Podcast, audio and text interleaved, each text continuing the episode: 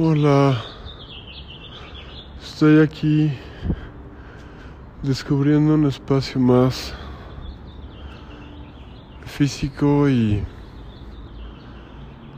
y el natural está en la Ciudad de México ahorita transmitiéndose desde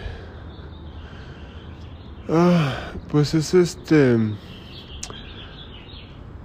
eh, la azotea en el décimo piso de donde vive mi mamá. Y estoy feliz porque nunca había subido aquí arriba. Es este. Un, un espacio sagrado. Están los pajaritos aquí, como siempre, en este episodio. Como siempre, en nuestros corazones. Antes de que amanecen, ellos despiertan y cantan o se comunican o hacen sonidos maravillosos. Pues bueno, aquí este con emociones muy encontradas a flor de piel, dormí muy poco por estar esperando la llamada del hospital para ver la salud de mi mamá como seguía o no seguía. Y también este pues muy movido y conmovido por lo que les transmití ayer, este cómo ha sido el proceso de, de mm, transformación iniciado en, en este trabajo de sanación cuántica y también sobre todo la lo que yo siento de un curso por ejemplo este que fue de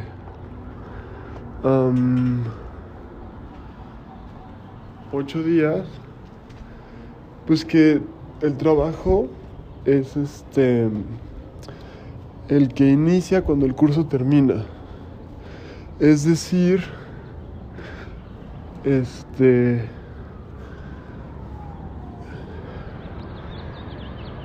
que pues tú tomas tu curso y te vas a tu casa, pero pues ya tienes integrado todo y ahí lo que sigue es este poder procesarlo y trabajar. Ahora estoy en la parte más alta del edificio, aquí se escucha mucho el ruido de los coches, pero sí es muy bonita la vista sin duda. Es una parte de la Ciudad de México que, que está al sur, donde hay una reserva natural, un bosque este, bastante grande y y bueno, regresando al tema de pues de la sanación cuántica y de qué es lo que uno aprende y cómo se puede eh, pues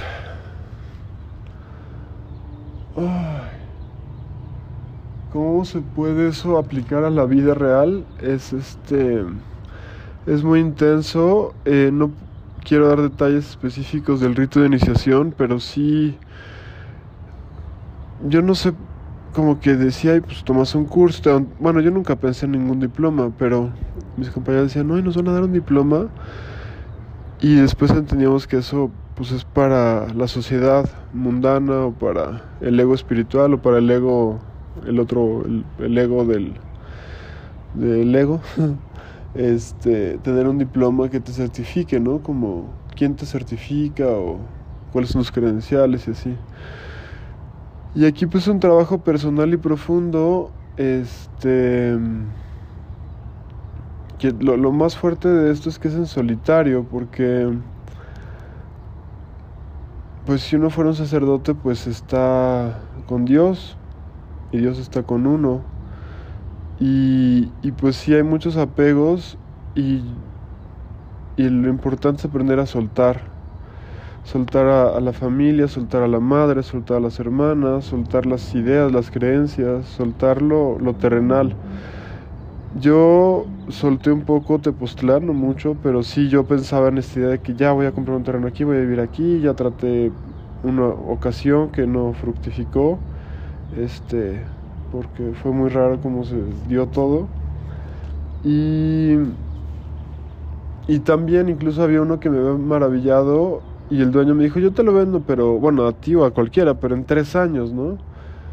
porque lo iban a ocupar muy bonito el motivo, me dijo, lo voy a ocupar porque hacemos una ceremonia una vez al año, o sea, se ocupa ese terreno tres o cuatro veces al año, hace una danza de, del sol que hacen los hombres durante cuatro días seguidos sin alimentos, sin líquidos, este, danzando sin parar.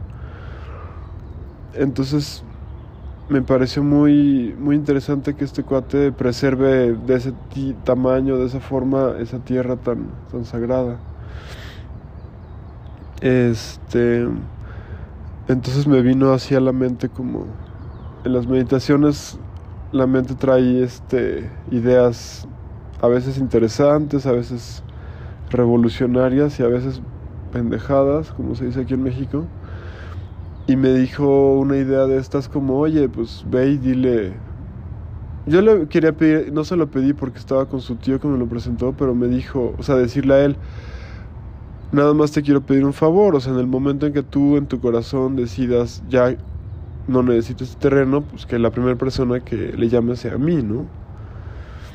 Pero eh, creo que también no sé, siento que es difícil medir qué no es del ego y qué sí es del ego porque está cañón. Entonces al final solté también ese terreno, solté el hecho de tener que vivir en Tepoztlán y, y yo sé que, que pues al soltar tanto pues es como poder permitir que las cosas se alineen como se tengan que alinear, ¿no? Entonces lo interesante que estoy no analizando, sino como cayéndome el 20, se dice aquí en México, es este...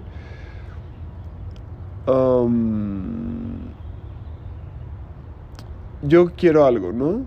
En la parte que me trazo un objetivo, el que sea. No es importante decir ni el cómo ni el cuándo, sino el qué. Si yo quiero un Jeep, igual, pues, no sé, nada más es decir quiero un Jeep, y ya lo vi, y es gris, y tal, y no sé qué, y qué modelo, ya lo olí. Incluso una amiga me dijo, es importante, entonces cuando estábamos en un centro comercial nos subimos a uno. Y la verdad me gustó mucho ese porque yo tenía una idea que, no sé, que hay unos más feos, unos menos feos, que me gustan más.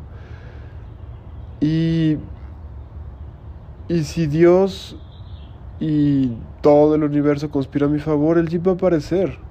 Entonces, por eso me refiero a que no importa el cómo.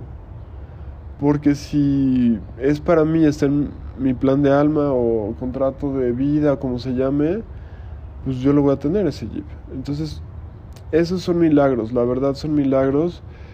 Y yo ahorita, pues no sé ya nada, estoy bastante revuelto de, del estómago con las emociones.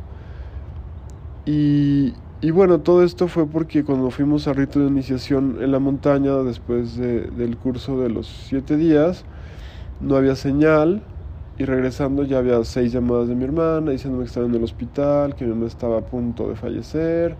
La otra venía en Querétaro, que es una ciudad a tres horas de la Ciudad de México. Y pues ahí me llegó la información diciéndome que pues que no vayas, o sea, no tienes que estar en ese hospital, tú ya te despediste de ella, tú ya la viste cuando la viste en persona, más las videollamadas que gracias a Dios nos dieron. Y dije, yo no quiero tener en la mente el recuerdo de mi madre así, o sea, ya con muy poco peso, muy desgastada, muy cansada. Em, hoy es el día 57 que está en el hospital y pues ya decían que tenía muy poco porcentaje de de pulmones que le trabajaban y que el ventilador estaba haciendo la mayoría del, del trabajo por ella. Entonces, pues sí, yo, yo siento que ni, ni en ese momento ni, ni, más adelante la quiero ver físicamente. Afortunadamente estábamos en el, en el curso, en el retiro, en el centro de sanación, por llamarle, y ahí estaba el, el, el instructor, el maestro, y me hizo una regresión me dio contención, me hizo una sanación cuántica obviamente y pues me dijo, pues tú despídete de ella, tú recuerda los momentos que tuviste con ella en tu infancia, en la infancia de tus hermanas y haz el trabajo que tengas que hacer con los que quedan en la vida, que son tus hermanas y tú, tu familia y los amigos de tu mamá.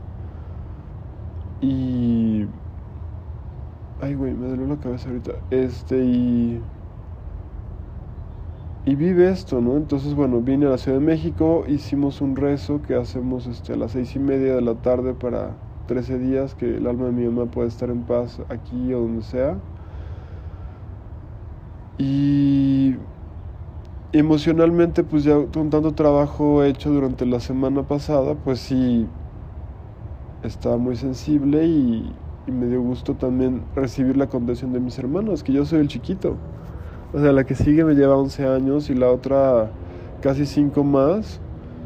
Entonces, pues ellas viven su duelo y su proceso a su manera yo se los respeto, los honro, las admiro, las aprecio, las amo incondicionalmente. Y pues estamos juntos en, en la vida, en esta vida, en esta familia, en este linaje, en esta también estábamos reflexionando cómo llevamos esto que nos dan los padres, que es una herencia ¿no? en, en la sangre. Y es interesante cómo pues yo y ellas estamos ayudando y tenemos cada quien nuestro trabajo de de qué hacemos con lo que tenemos en nuestra sangre de, de, nuestros padres, que son terapeutas, que son sanadores, que son psicólogos y que han estado siempre buscando el bien o no sé, este, ayudar, ¿no? Y el servicio, la misericordia. Entonces, pues sí estoy muy sensible y muy agradecido y, y pues a ti que estás del otro lado te agradezco y, y pues voy a estar este continuando con estas reflexiones porque también el objetivo que a mí no me había quedado claro de por qué estoy haciendo este podcast es porque pues es como un diario hablado de mi vida. Entonces es una hoja más abierta de cada capítulo y así es lírico, libre, este a la antes de que amanezca cuando los pájaros empiezan a a cantar. Aquí escuchan menos. Ayer en Tepoztlán estaba fantástico.